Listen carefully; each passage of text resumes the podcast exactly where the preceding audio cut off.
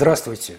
В эфире программа «Творческая гостиная Правды.ру». И я, ее ведущий, журналист Сергей Каргашин.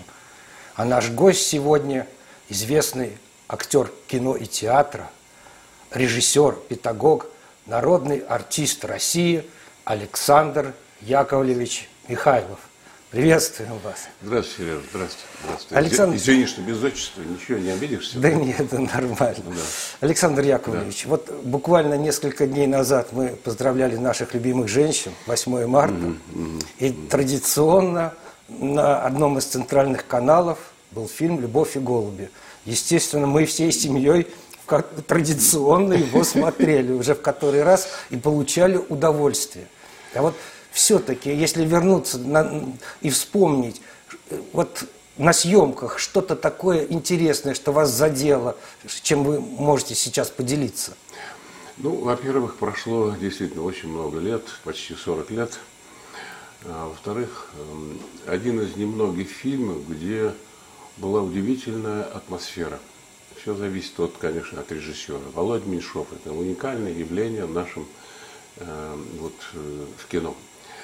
И то, что он сам актер этот потрясающий, то, что он режиссер блистательный, очень чутко, тонко чувствующий юмор и природу э, нашей русской России, России нашей. И самое потрясающее был материал очень интересный, материал Володи Гуркина, это была пьеса, э, и он написал о своих сельчанах, Володя Гуркин – и премьера э, этой пьесы была в городе Омске. И кто-то посмотрел этот, вот, э, эту премьеру, э, этот спектакль, и Володю скоро пригласили в, в «Современник» Галина Волчик. И он там работал, писал еще очередную какую-то пьесу. А Володя пришел Меньшов посмотреть этот спектакль.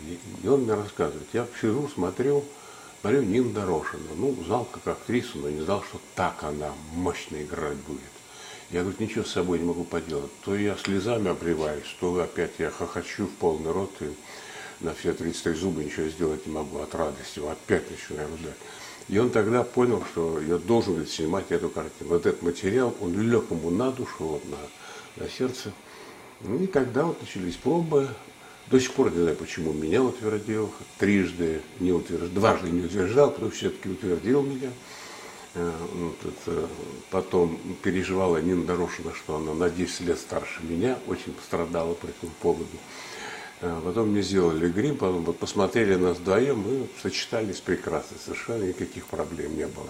Людмила Марковна Гурченко, э, помню, пришла к Володе и сказала, Володенька, что бы мне не говорили, какие там басни про меня не рассказывали, что я характер, что я могу там и зубы показать, там прочее. Я перед тобой чистый лист бумаги, я тебя люблю и делай все, что хочешь. Вот это и было весь период съемочный, это было, мы снимали и в Сочи, и в Батуми, э, снимали в Медвежьегорске, это в Карелии. Э, ну, что-то было необыкновенное. Атмосфера была просто удивительная, просто удивительная. Мы с утра до вечера хулиганили. Весь фильм строил на вот какой-то такой хулиганской основе. Фантазировали, э, смеялись сами до упада. Володя первый смеялся, падал первый на землю и задирал груди кверху, от хохота смеялся. Это как-то так тоже нас согревало. Доверие было полное. Поэтому у меня самые теплые впечатления об этой картине. Там не было этих жерновов, не было этого пота не было этих каких-то размышлений. Просто все было на парадоксе, как у Александра Сергеевича Пушкина. И парадоксы вдруг. Вот мы все на парадоксы и, и работали. Это вот в двух словах как бы об этой картине, поэтому она действительно стала народной, и, по-моему, уже даже очередной. В этом году опять она завоевала по зрительской симпатии ну, какой-то приз опять. Ну, это великая картина. Да, да, да. Вот, и я думаю, что следующее поколение ее будут да, смотреть с да. таким же удовольствием. Да, и дети смотрят, да, как мы. И она очень русская. Она очень Тот юмор, который там заложен, кто-то, кто-то, кого-то раздражает этот юмор. А кто-то принимает сразу. Ну, точно американцы его не поймут, это сто процентов, я знаю, кроме русских в Америке живущих. Да, но, к сожалению, сегодня да. у нас на экране очень много зарубежных фильмов. Угу. И вообще кино как будто бы стало чужое, не родное, даже то, что да. снимают наши режиссеры. Вот я, честно говоря, не совсем пойму, почему оно так оторвано от реальной жизни. Ну, это целая, целая работа, это целая, как сказал мой батюшка, время сегодня безобразное – без образа, безобразное, без образа, очень точное. Э, мы должны быть толерантны к определенной категории людей, честь не в чести, совесть анахронизм. Э, мы как бы должны, так сказать, вот сейчас спокойно смотреть на вот эти однополые браки, это, кстати, особенно сегодня так культивируется все это в западных странах. У нас пока еще не приживается у нас парады, гей-парады, все это вот это разрушение. Вчера смотрел передачу, у Гордона, а, вот какое-то док-шоу. И там сидели две, а, как они, э, две, Маша, такая известная, Мария, не буду называть фамилию специально, вот она феминистка такая, возглавляла в свое время феминизм. И три молодые девчонки, феминистки. Сидел парень, говорит, ну что вы, говорит, от жиру-то беситесь, девчонки, что вам надо, чего вы хотите, какого равноправия? Да ну и так у вас такое равноправие существует. Вы просто в основе вы разрушаете семью, что традиционно было в России и должно быть, вы разрушаете это все. Что вы хотите? Вы все равно, говорит, гири не поднимете со штанга, а мужик поднимет, а вы же будете корячиться. Вот такие какие-то вещи. Серьезный был разговор.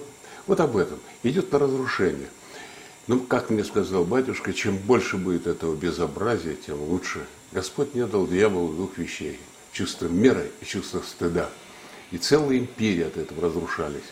И все равно добро побеждало. А в основе любовь. Еще раз любовь. Никуда от этого не денешься. Да, хорошо сказали. Александр Яковлевич, э, вот mm-hmm. такой вопрос немножко. А у вас два деда было? Один был э, красноармеец, другой белогвардеец. Ну, вот да, как вы это, это в себе соединили ну, и как? Мне очень дорога моя моя родина. Понимаете, вот есть такое выражение, меняются гимны, меняются знамена, социальный строй меняется, но родина остается одна, род мой остается один, одна. У меня нет другой родины, у меня моя Россия. Я никогда не скажу, это Россия, это моя Россия. И за нее правильно полюбили и тот дед, и другой. Но они, в отличие от вот этой братоубийственной войны, которая в основном разгорелась между между соусобным, между э, братоубийством, наверное, одессит пошел обратно, урага. У нас получилось, что один спасал другого, потому что с детских лет корни, корневая основа, она оказалась сильнее, чем э, служение тому белой или красной гвардии. Вот они вот такие. Когда приходили белые, э, значит, белогвардейец спасал красного, как-то так прикрывал, старался. Когда приходили красные, красногвардейцев прикрывал своего друга. Они не были братьями, но были друзья от детских лет, поэтому и получилось так. Поэтому мне, мне не все равно то, что произошло в революции, когда, как сказал Троцкий, пусть 90% русских погибнут, чтобы разжечь пламя мировой революции. Россия должна быть хворостом для, для разжигания мировой революции. И это действительно произошло так. Произошло сколько было уничтожено интеллигенции, э, аристократии, дворянства, это где в кровь и в плоть честь и достоинство была основа этих русских людей. И когда действительно за манишку расстреливали и сжигали, и убивали, и топили в Крыму белых офицеров, уезжая в баржах, сваренных, сваркой, там заваренных, запаянных, и потрясающих творения – Тураверова, гениальное стихотворение великого Тураверова, потрясающего поэта. И он пишет, уходили мы из Крыма среди дыма и огня. Я с кормы все время мимо своего стрелял коня, а он плыл, изнемогая, за высокой кормой, все не веря, все не зная, что прощаются со мной. Сколько раз одной могилы ожидали мы в бою, Конь все плыл, теряя силы, веря в преданность мою. Мой денщик стрелял не мимо, покраснела чуть вода. Уходящий берег Крыма я забуд, не забуду никогда. Тураверов.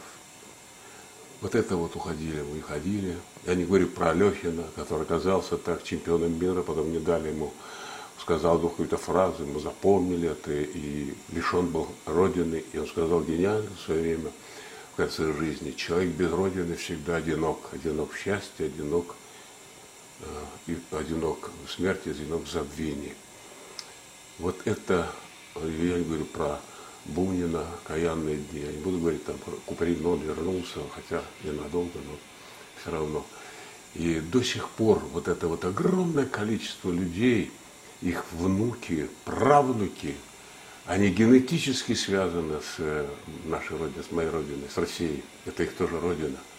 Я никогда не забуду, когда наш э, Верховный значит, вручил э, парижанке нашего э, дворянского рода, он вручил ей паспорт.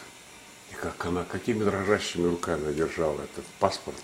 Я вернулась, моя Россия здесь у меня в руках, я гражданка моей Родины. И все, вскоре она умерла, но я видел эти глаза. Вот это, был бы я президентом, бросил бы клич, русские люди, возвращайтесь, и должен быть указ, жесткий указ, не препятствовать, не хамить, потому что вернулись в свое время старобрядцы, предположим, из Аргентины, из Бразилии. Был такой клич, собирать, приехали они, проехали они от Москвы, туда прилетели все в Москву, от Москвы пошли на э, этих пассажирских э, купейных вагонах, не купейных, а общих вагонах, со скарбами, рыжебороды, эти старобрядцы, и выбросили где-то в Приморье, они сразу же ночью со всеми, поэтому стали врызаться в землю, строить дома, все. А потом местные стали издеваться, стали живые чужеземцы, стали сжигать их, кто, ну, кто дом сожжет, еще что-то, и стали козни им делать. Вот такая ненависть какая-то непонятная, и вплоть до администраторов, до, до, до, глав, до глав поселений тоже как игнорировали.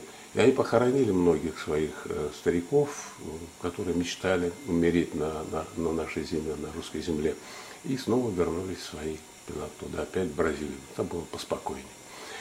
Вот этого, чтобы не было. Чтобы действительно люди, которые да, и измотались, и люди, я видел, я был в Нью-Йорке несколько раз был, во многих странах, когда я видел, вот, говорит, там наследник Трубецких, такой странный, красивый молодой человек. И мы с ним начали беседовать, у него стоит спазм, он действительно мечтает, а он не может приехать как-то так, какие-то препоны, какие-то препятствия есть. Это непростая тема, уникальная да, тема. Я знаю, что когда Крым вернулся домой, обратно к нам, в Россию, вы это поддержали. Конечно, я был вот, там. И не только, и, и были и Донбасской непризнанной, респу... Донецкой непризнанной республики, в Луганске творческие да, вечера проводили. Был, и даже вас э, включили в черный список, да, да, что да. вы не въездной на да, Украину. Да, да, да. Вот. А что для вас эти люди? Вот почему вас туда потянуло? А, это, это мои люди, говорящие на моем языке. Я никогда не забуду, я же с Крымом был связан 19 лет, еще до всего. Я видел, как унижали наших матросов, как они ели в свое время, одно время, последнее время, гнилую картошку и привозили туда. Спасибо в свое время Лужкову, который очень много домов построил для э, моряков, для севастопольцев. Я помню, как э, девица эта с косой, э, такая наша Эм, была она и премьер своим министром, Юлия Тимошенко, она верещала с пеной у рта потопить последнего русского матроса в водах Черного моря. А я, я же не говорю сейчас о том, чтобы запретить вообще русский язык. Вот к чему все идет. Это катастрофа, это же не может э, спокойно быть. И сейчас опять готовят, опять готовят бойню, кровавую бойню. Я надеюсь, это будет последнее, и получат они Дебальцево второе но нельзя этого делать, нельзя этого делать. Можно совершенно федерацию какую-то строить, какую-то, так сказать, э, какое-то согласие, есть и Парижские соглашения, Минские соглашения. Но не хотят. Странные люди политики. Народ-то... Но самое страшное, знаешь что? Выросло поколение. Огромное количество молодых ребят, которые так воспитаны на этой русофобии, ненависти к России – это все из-за этих карликов-политиков, этих мелких политиков, которые дальше ничего не видят, и не видят перспективы. Это три сестры, генетически все равно связаны. Ну вот, это длинная тема для разговора, я боюсь ее касаться, да. потому что это боль, колоссальная боль. Русские люди оторванные. Крым никогда не был украинский в жизни. Еще при Екатерине II э, был указ о присоединении, воссоединении Крыма с Россией. Было это, было. Самое страшное, что сейчас и внутри России находятся люди, которые э, против своей страны воюют. Идет невидимая война. Да, да, да, вот да, это да. мы все видим прекрасно. Мы читаем в интернете, включаем телевизор. Вот. И у вас есть замечательное стихотворение «Не будите русского медведя». Да. Можно его будет да, услышать? Да, это Костя Фролов, он э, э, живет в Симферополе. Костя Фролов крымский. Удивительно, он единственный в свое время, еще до 14 года, до переворота, он до того времени, когда Крым наш уже стал российский, он написал гимн, гимн и одна из строчка потрясающая этого гимна, какого ненавидят до сих пор э, украинцы, бандеровцы. «А, Покуда Севастополь будет русский, Россия не изведает стыда. И когда вскоре мы радовались, когда были в Крыму и вернулся Крым к своим пенатам, к своим берегам. Это была действительно радость. А вообще парень такой очень интересный, очень современно мыслящий. Вот я прочту два стихотворения, там посмотрите, как первое это «Просто я русский». Однажды меня э, Володин убедил, э, наш э, спикер парламента, чтобы я прочел его в Госдуме. Вот я его прочел, и сейчас хотел прочесть, напомнить. Один чудак с лицом фальшиво грустным, ютясь в салоне своего парше, сказал, мне стыдно называться русским – мы нация бездарных алкашей. Его душа не стоит и полушки, как желтый лист с обломанных ветвей, а вот потомок Эфиопов Пушкин не тяготился русскостью своей.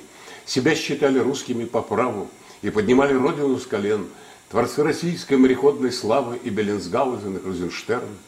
И не мирясь мировоззрением узким, стараясь заглянуть за горизонт, за честь считали называться русским шотландцы Грейк, Дитоли и Лермонт. Любой из них достоин восхищения, ведь родину воспеть до них закон. Так жизнь свою отдал без сожаления за Русь грузинский князь Багратион. Язык наш многогранный, точный, верный, то души лечит, то разит, как сталь. Способны ли мы ценить его безмерно и знать его, как знал датчанин даль? В душе любовь сыновню лелея, всю жизнь трудились до семи потов, Суворов, Вышаков и Менделеев, Кулибин, Ломоносов и Попов. Их имена остались на скрижалях, как подлинной истории азы, и среди них, как столб, стоит Державин, чьих жила кровь татарского Мурзы. Они идут то слуги, то мессии, свой крест неся на собственных плечах, как нес свое во имя всей России, потомок турка, адмирал Колчак. Не стоит головою биться в стенку и в бешенстве слюною брызгать зря. Мы русские, так говорил Шевченко, внимательнее читайте Кобзаря. Патриотизм не продают в нагрузку беретом, сапогам или пальто. Но, коли вам стыдно называться русским, вы, батенька, не русский, вы никто. Это вот одно из стихотворений.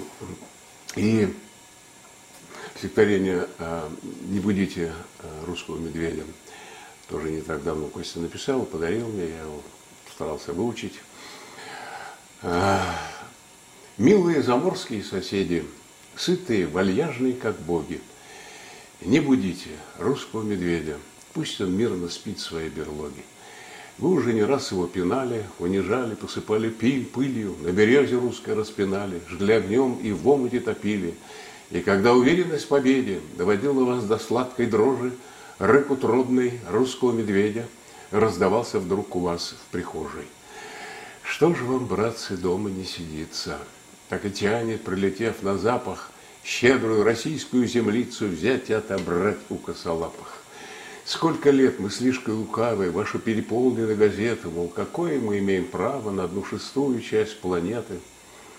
Мы сюда пришли по Божьей воле, чем, честь свою ничем не заморали. И не вам судить о нашей доле, мы свое богатство не украли. Наша, ваша кредо разделяй властвуй, ваша правда – это правда силы – вы привыкли восседать над пастой неугодных, одарив могилой. А вот русский в каждом видит брата, не приемля скаридность и лживость. Для него все важнее правда и всего дороже справедливость. А потому со дна любого пекла, где никто другой не сможет выжить, русский вдруг поднимется из пепла, из трясины и дорожной жижи, выветрит угар кровавой битвы, в чистом роднике омоет очи, пред иконой прочтет молитвы, придет к вам в дом однажды ночью. И пока вы свет не погасили, спросит он былое, подытожив, ты зачем пришел ко мне в Россию? Или я тебе чего-то должен? Вы поймете, что пришла расплата, но платить, как оказалось, нечем. Русский вы просил, наверное, брата, только же вы не брат ему, а нечисть. И душонку, сжавшуюся в плоти, теребя ее под хмурым взглядом гостя, вы тысячекратно проклянете глупую идею Дрантнах-Остен, жаждущие новых территорий для бейсбола, регби или гольфа, почитайте парочку историй про Наполеона и Адольфа. Поумерьте пыл парадной меди, отвечать за глупости придется. Не будите русского медведя, может быть, тогда и обойдется. И, конечно, я еще бы одно стихотворение, и мы... Конечно, конечно. Э, ну, я-то глубоко убежден, что это Александр Сергеевич Пушкин написал, потому что э, обращение к потомкам, а вы проклятые детей. Вот это, э, это Александр Сергеевич, и похоже, и не то, что похоже, он говорит, что это не он. Я убежден, что это Александр Сергеевич. Он написал его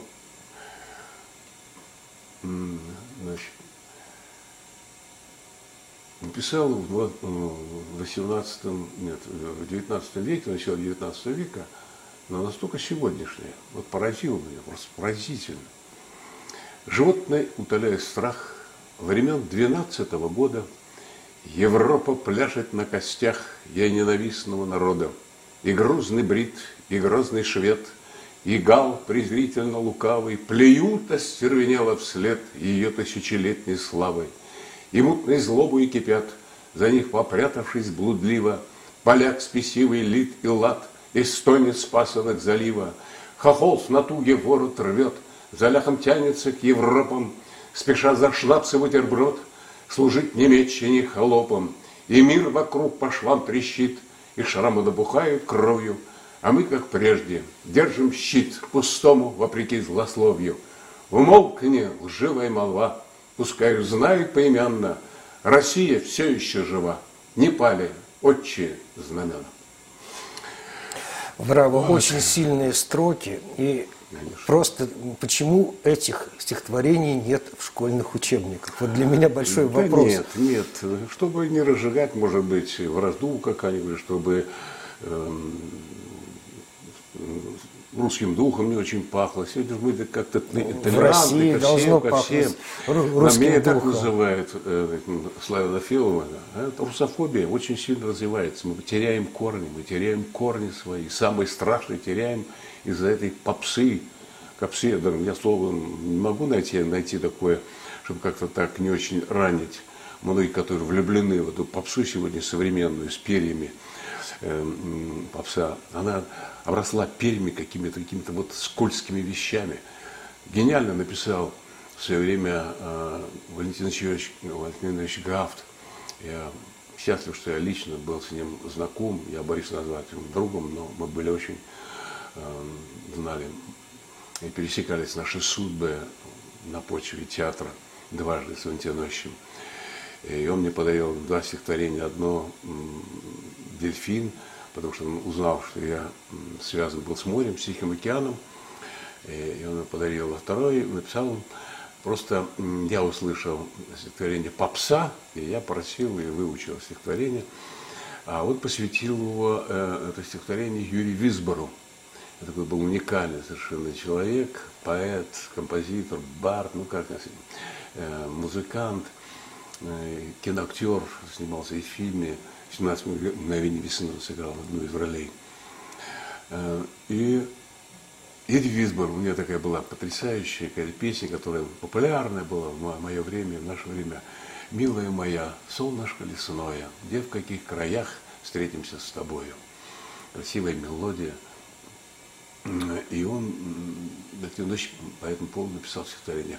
«Попса, дробит шрапнелью наши души.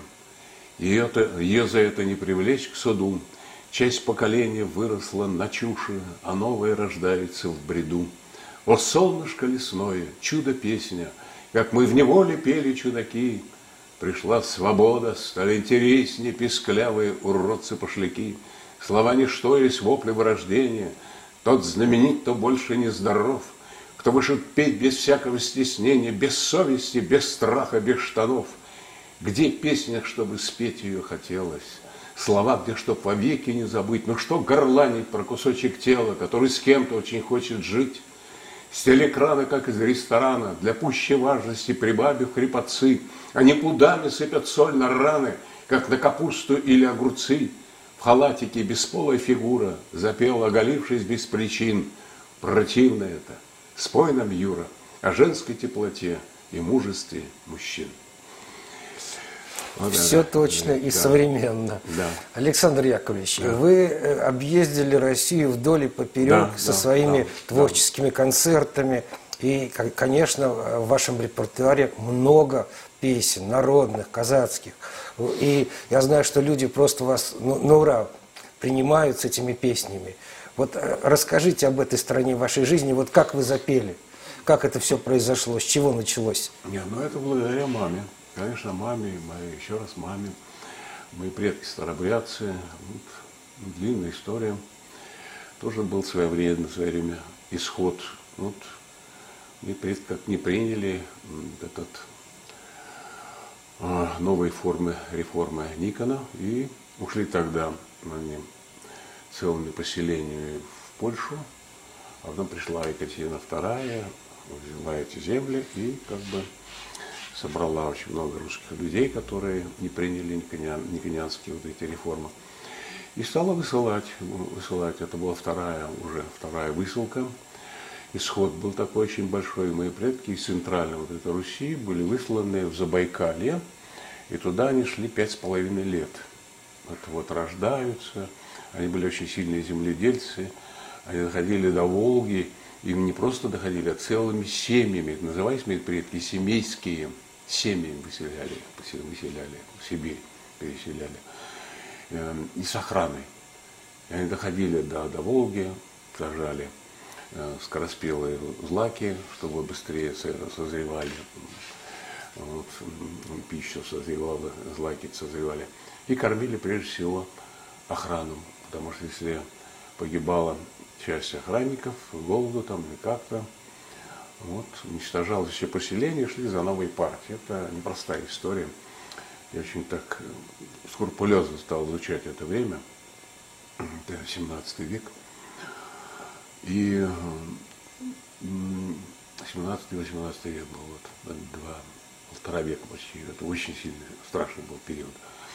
И шли они туда вот до пуповина зарыта моих предков и мама моей. Это село Урлук Красночекойского района. Ну, на реке Чекой. Вот так брошены в тайгу, вот, в болото, в тайга. И выжили, выжили, выжили они. Не пьют, не курят. И до сих пор, как бы, так сказать, вот таком вот все равно Э, в напряжении они все существуют. Я каждый год туда приезжаю, ну, не обязательно там, уже к Чекой. Я родился в Бурятском поселке, в Цугульском Дацане, в этом монашеской келье. Она всего 2,5 на 3 метра ее. Вот простая там топчанка, печечка маленькая была. Сейчас буряты сени сделали, до сих пор это стоит, до сих пор это сохраняют. А в 70, 75 метрах от моей землянки вот это вот, стоит храм, уникальный буддийский храм – Ему 220 с лишним, 200, почти 225 лет. Э, и вот я не стал буддистом, но очень много интересных э, вещей, как-то все равно прикасаюсь, так или иначе, тянет на что за э, мусульманская религия, буддизм, так сказать, православие, католицизм, протестантизм. Но в Будде есть интересное выражение. Бросай в меня камни, бросай в меня грязь, а я река. Вот моя жизнь – это река. Река – это моя родина. И я обливаю грязью, обливаю помоями, швыряю мне глыбы этой грязи, камней. А она река, она все равно движется, она идет.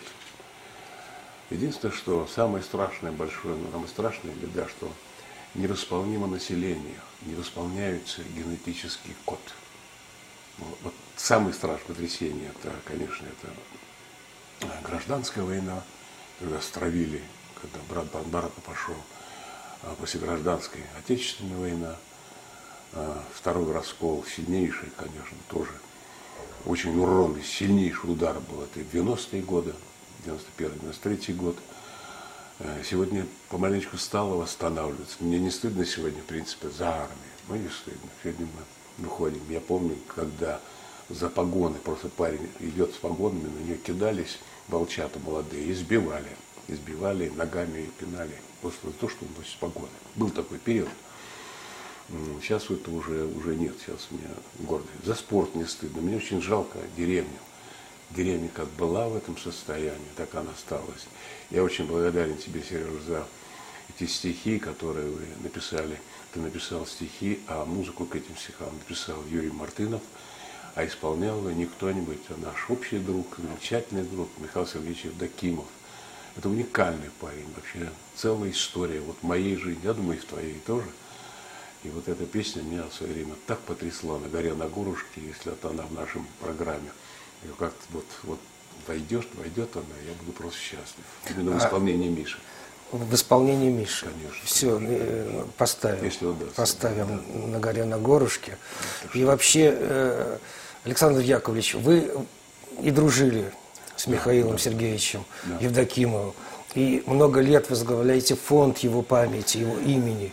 Ну, да, и, фестиваль, не фонд. И... Я сказал, что ни копейки я не возьму, и чтобы за моей спиной тоже не проходили вот эти все финансовые операции. Поэтому самый небогатый фестиваль, если нам подсовывают иногда что-то дают, а мы сами, мы ничего, я ни, ни копейки не получал и не буду получать.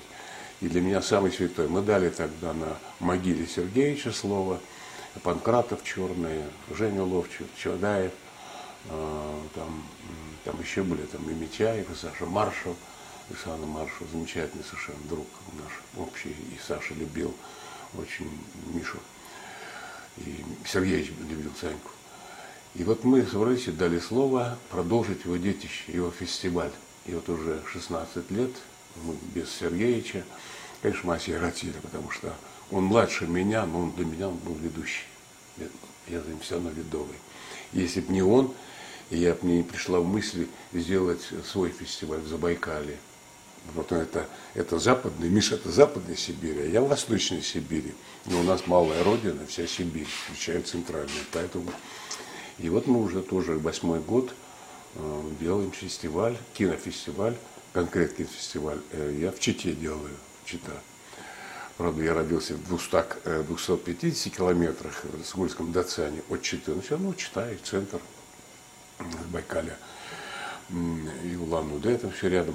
А Миша, э, значит, он э, на стыке двух рек, Катуни и Бии, начинается река Обь, и вот там Верховское, вот это, вот в деревне, за свои деньги практически построил стадионы, он так зарабатывал, он уже делал, дороги асфальтировал сам – собирал мужиков и говорит, хватит, давай, мужики, что-то сделаем, какую-то красоту подарим людям, чтобы наши деревни сюда приезжали. И все спортсмены дружили, космонавты с ним дружили, воины, артисты, все, и эстрада. И он все умел объединять, и всех, и бизнесменов, он умел это делать. Вот такой вот натуры. И, конечно, не хотел он этой власти. Я просто видел, как к нему шли э, с этих кирзовых сапогах, на лошадях, на телегах, на машинах, приезжали и говорит, Сергеевич, я представитель от такой-то деревни, за тебя будут голосовать. Устали мы от этих чиновников. Мы видим, ты, без, ты с совестью человек, и ты, нам не стыдно за тебя будет. За тебя все, вся деревня проголосует. Он говорит, еще приезжай, еще приезжай. И все подходили так, к его дому на берегу Катуни. И вот я не раз видел этот разговор, диалоги. И потом Сергей советовал со мной. Я не очень поддерживал это ну, все равно пошел за ним до конца был, и все это видел. Так что вот такой вот на взлете его. Ходит, а память до сих пор остается. Да, ходит легенда, что э, Михаил Сергеевич говорил, что вот это вот э, губернатор это только одна ступень, а что меня ведут на президента. Это правда или... Это неправда. Он, по-моему, однажды это такой ляпнул, кто-то пошутился. Ну как, Сергеевич, у тебя такие мозги, там что делать? Может быть, туда, да, какая наша, где наша не пропадала? Она говорит, ты и туда. Вот, вот это, помню, так вот шутку сказал. А эта шутка обернулась такая серьезные вещи. И кого-то это, может, напугало. Напугало. Однозначно. Вот это, в это я абсолютно убежден. А он и не стремился туда. Ему, дай Бог, совладать. И как его стали гнобить потом все это. Я же не буду называть фамилии. Я за месяц до гибели летал к нему угу. туда, на Алтай, и вот мы общались, и я видел, что он морально был очень уставшим. Конечно. Он был страшно уставшим. Его уничтожали, да. просто да. уничтожали. Морально и физически почти уничтожали. И там непростая история, это не случайность. Но когда я видел, что он, как он работал, это потрясающе. Он уходил к мужикам и строил. На его, за его полтора года десятки ферм поднялось. Просто поднялись. Асфальтировал дорогу очень много. Поднялись фермы. Люди уважать стали себя прежде всего. Если уважать себя, значит, они готовы и служить и родине, и отец. Потому что они, какое-то вдохновение было. Он уезжал и с топором и работал с ними, пел песни или белых. Этот год у нас в России своеобразный, потому что э, осенью будут выборы в Государственную ну, Думу. Ну, да, да, да. Значит, естественно, что начнется все это опять. опять. Да, комарили, да. Да. А вы будете как-то в этом участвовать или... Вы знаете, я как-то одно время э, участвовал, не даже участвовал, а что-то хотел для своей родины, для малой родины, для вообще для России что-то сделать. Ну, меня э, слили очень сильно, это так, некрасиво. Я не буду говорить про какой партии. Сейчас опять идут разговоры.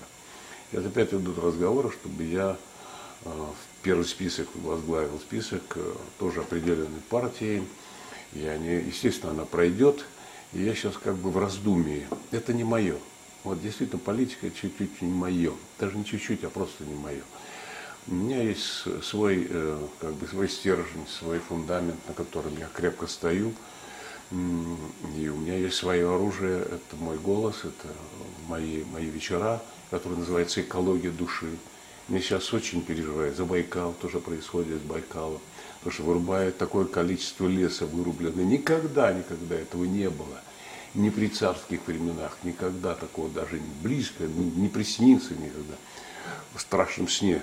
И когда сделали с космос снимок, вот эти заплешины, огромные по всей Сибири наши, эти заплешины, все это за непонюх табака, вот эти бычьи шеи, поросят наших русских, которые наплевать на будущее, наплевать на своих детей, на своих внуков, они все перевозят туда, чтобы набить карманы и накупить дворцы где-нибудь в Англии или в Австралии, или в Америке. Вот они, это вот это вот э, быдло, которое жутко ненавижу. Лесников лишили а, а, работы. И все они, они были когда-то защитниками все-таки этих лесов, а сейчас нет, сейчас только начинают думать, вернуть, надо же вернуть, как кажется.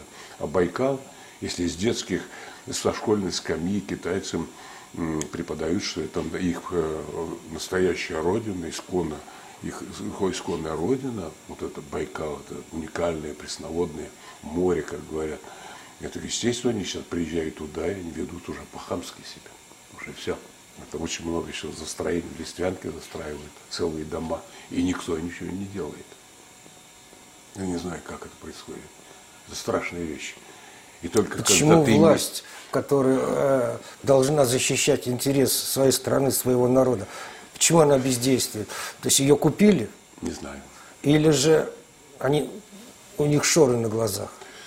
Не знаю, не знаю. У меня ощущение, что Путин, фамилия такая у него, я к нему неплохо пока отношусь, и очень много сделал, и Крым вернул, и три Кавказские войны остановил, и армию поднял. А потрясающе он поднял уникальную мечту Макарова, адмирала Макарова, сказал гениальную фразу «Э, «Север – это фасад России, фасад России – север». Я в шоке был от этой фразы великого адмирала Макарова. А сейчас я смотрю, мы действительно, там же из разработки, там огромное богатство в этих, и в Баренцевом море, там, Охотском море, там, везде это все. И вот этот север, и мы сейчас единственные, кто строим огромное количество ледоколов. И мы сегодня считаем, что действительно Североморский путь это будет самый кратчайший, это финансы для России, это выгодно для России. Я был дважды на Северном полюсе, я знаю, о чем я говорю. Да, попадал, я видел эту красоту, когда ты стоишь, это бесконечность, вот это, на Северном полюсе, он, правда, двигает Северный полюс, но его надо ловить.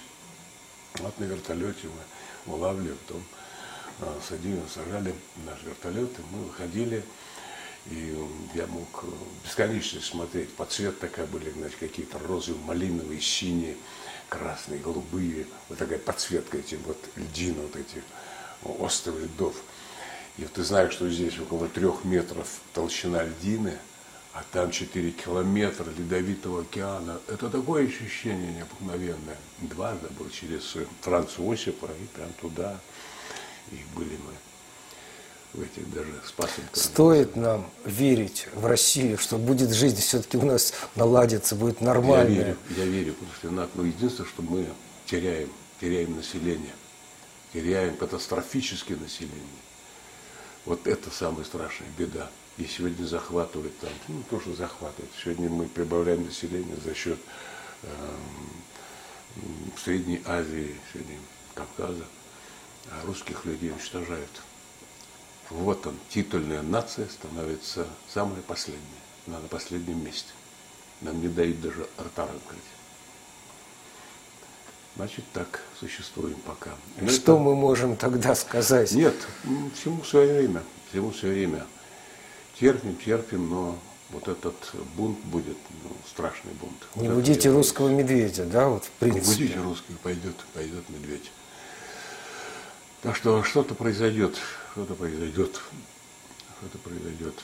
Я боюсь, что, я знаю, откуда ноги растут от Америки, их стравили, пока они могут стравить Белоруссию с Россией, но стравили Украину с Россией, и выросло целое русофобское население, ненавидящее молодое население.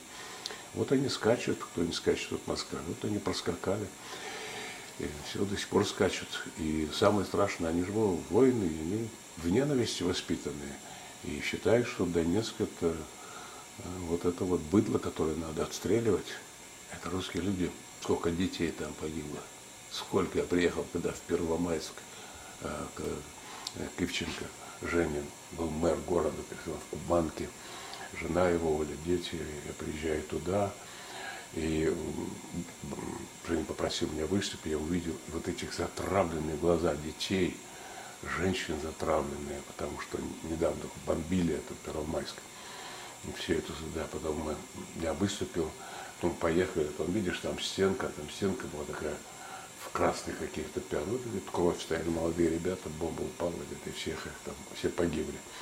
И все равно мне этот акт оптимизма потрясающий. Поедем, говорит, я тебе покажу одно место. Приезжаем, пятиэтажка какая-то, поднимаюсь по лестнице, раз открываю чердак, а там сотни голубей. Он говорит, вот это у меня, у меня мечта, говорит, Сань, такой романтик парень, мечта, чтобы э, в наш город Первомайский на 1 мая, а я где-то поздней осенью приезжал, на 1 мая выпущили их, вот этот праздник, что-то сделали такое, там какие-то плакаты, какие-то шары, и вот эти голубые выпущены, они меня приучены.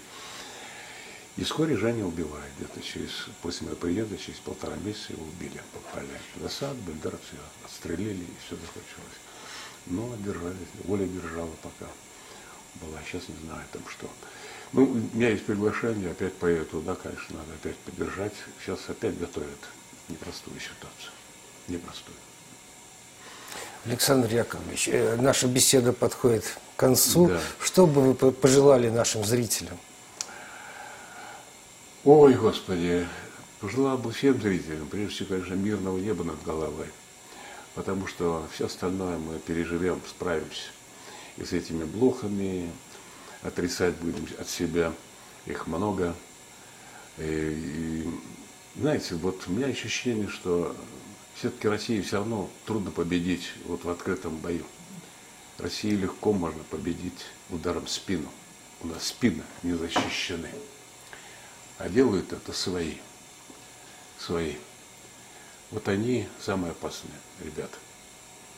А так можно все вот к этому подготовиться к этому, рассчитать, откуда удар и свои от своих. Вот это очень тяжело определить. А так у нас есть и ракеты, и вооружение. Я думаю, что не так, э, это уж такое братство кровное с Турцией. Мы знаем, как они мыслят, как они работают. Ну, пока все нормально. Дружите, слава Богу. Они зубы могут показать в любой момент. Я знаю, помню с Китаем Даманск, 69 год. Я помню это сражение, сколько ребят погибло там, пограничников. Вот так вот, непредсказуемость. Так что нам бы любить друг друга по-настоящему, беречь нашу землю и защищать от малого, от школьной скамьи, э, думать об этом, а думать о том, что ты рожден на этой земле. Это твоя земля и не чья-нибудь. Ее надо беречь. Это твоя родина, что бы ни было. Спасибо, очень хорошие слова. Будем по возможности, по мере наших сил, беречь нашу Спасибо страну, тебе, нашу родину. Тебе благодарю за умение слушать и слышать, за твой талант, поэтический талант. Я, к сожалению, своим монологом я не дал тебе и слова сказать. А я бы хотел бы действительно послушать себя, бы твои стихи. А можно прочесть, если нет, никак не получится, да? Получится. Давай, давай, я послушаю, попробуй ты человек, я вижу, ты такой стеснительный, как, как истинно нормально рассвещать красиво. Я чуть осмелял тоже там, там тоже там не так просто, не может. У меня нет этого, этого азарта, там, ух, куда бы. Я тоже стыдлив. Стыдлив, батеньки, мы с тобой стыдливы. Но я бы хотел вот э, просить. Я тоже тогда прочитаю стихотворение «Я русский». Да? Давай. Я русский. Спасибо, Господи, я поле, бабушкин крест, я избы Рязанской области, я синь, подпирающий лес, я русский, по самое горлышко, во веки веков, насквозь, я лебедя, белого перышка, я воина, павшего, кость. В сегодняшней склоки и подлости, всем бедам хриплю на зло, я русский, спасибо Господи, я русский, мне так повезло, пусть времени кружатся лопасти, меня у меня не отнять, Россия, как крепость над пропастью, стояла и будет стоять. Браво, браво. Спасибо. Меня успокаивают вещи, высказывания Кейси, как можно американец, э, провидец, Кейси. В 1932 году, когда головы срубали церквам, э, головы, как у потрясающего моего любимого певца Игоря Талькова, он, он был даже выше Высоцкого, я абсолютно убежден в этом, по какой-то дикой направленности, патриотической основе. Это, это очень великий писатель, поэт, и композитор, и певец, величайший в городе. И так вот, когда в 30 году срубали, Кейси говорит, что Россия воспрянет, духовно воспрянет и встанет. А помнишь, Ванга говорила, и Россия духовно возродится, когда мертвые станут рядом с живыми. Я помню это 20 с лишним лет назад, 30 лет сказано. Я не понимал, как, как мертвые станут рядом с живыми и духовно возродиться. Бабах, бессмертный полк. Вот еще и портреты мертвые стали, и вся, вся Европа даже поднялась. В Америке была, я говорю про Россию, что происходило, еще будет происходить. И будет какая-то величайшая идея. Потому что мы уходим сейчас мы на сломе двух эпох. Э, эра э, э, рыбы, эра лисы и эра водолея, эра волка. Эра водолея покровительствует этой земле под названием Россия. Вот это огромная территория, огромный отрезок, космический континент под названием Русь. И поэтому все должно быть к этому идет. Будут, как ни странно, вот те наши духовные люди, которые ушли в тот мир, страдая за Россию, я не говорю там и среди э, священников, настоящих священников, поэтов великих, вроде Пушкина, Лермонтова, так сказать, певцов, которые действительно страдали, они с нами, и тот же Миша, и тот же Тальков, они с нами все равно, и они нами живут, и чувствуют нас. И вот та энергетика, которая оказалась там, выше на небесах, она все равно поможет России стать. Это было, есть и будет. Да, я в это верю. Да, да. И мы любим нашу Россию. И Конечно. мы ее не сдадим никому. До последнего, до последнего будем, да. да. Все, Александр Яковлевич, вам огромное спасибо за интересную беседу, за стихи. Я надеюсь, еще увидимся, увидимся и, и пообщаемся. Конечно, Сереж, да. с удовольствием. Да, спасибо, тебе, да. всего доброго. Всего доброго, до свидания.